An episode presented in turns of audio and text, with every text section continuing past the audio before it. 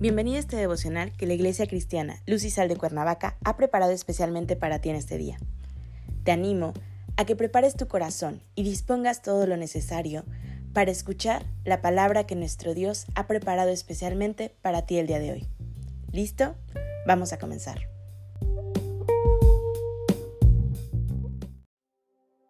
Seguimos en la serie El amor a Cristo. El tema de hoy es Crucificando la carne.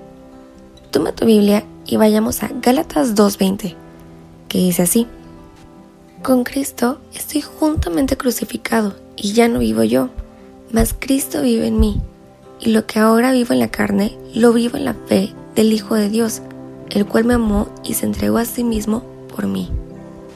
La obra de expiación y perdón de pecados llevada a cabo por Jesucristo es la que nos libera de la esclavitud de vivir en el pecado la que nos hace libres de culpa para proceder al conocimiento de la verdad de la palabra. Jesucristo llevó a cabo esa obra por amor a nosotros y sabemos de ese amor que el Padre había enviado a su Hijo para precisamente mostrar el amor. Jesús mismo es el amor personificado. Jesucristo por amor de nosotros venció al pecado, llevándolo sobre su cuerpo para crucificarlo en la cruz. Pablo se refiere que estar crucificado junto con Cristo es la antigua naturaleza pecaminosa. Es el viejo hombre el que muere en los deseos de la carne.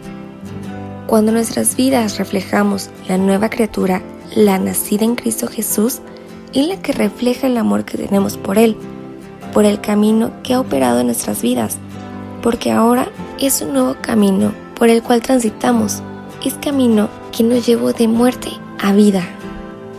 Y ahora por fe creo que Cristo vive en mí y que su luz de vida es la que me lleva a ver con ojos espirituales, a transitar con convicción por la obra realizada en mi vida.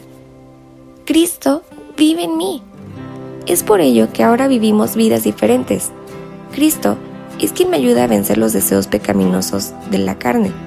Es quien ahora me da victoria que ya ha ganado sobre el pecado al vivir una vida en victoria, vamos descubriendo gradualmente más y más el pecado que es inconsciente. Cuando recibimos luz sobre el pecado inconsciente, tenemos entonces que crucificarlo para que el cuerpo de pecado sea destruido, a fin de que no sirvamos más al pecado. Tenemos deseos en nuestro cuerpo mortal, pero no debemos obedecerlos. En otras palabras, estamos muertos a los deseos hemos recibido poder para hacerlo al entrar en esa batalla de fe. Muertos con Cristo, crucificados con Cristo. Mostramos el amor a Jesucristo apartándonos del pecado, consagrándonos a Él. Cierra tus ojos y acompáñame en esta oración.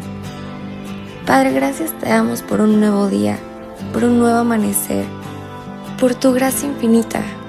Gracias, Padre, por haber mandado a tu Hijo unigénito por amor a nosotros para el perdón de nuestros pecados, para liberar al mundo del pecado, para que empecemos a andar en luz y no en tinieblas, Padre.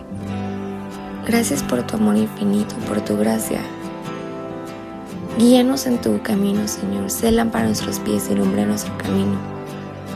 Guárdanos. En el nombre de Jesús. Amén.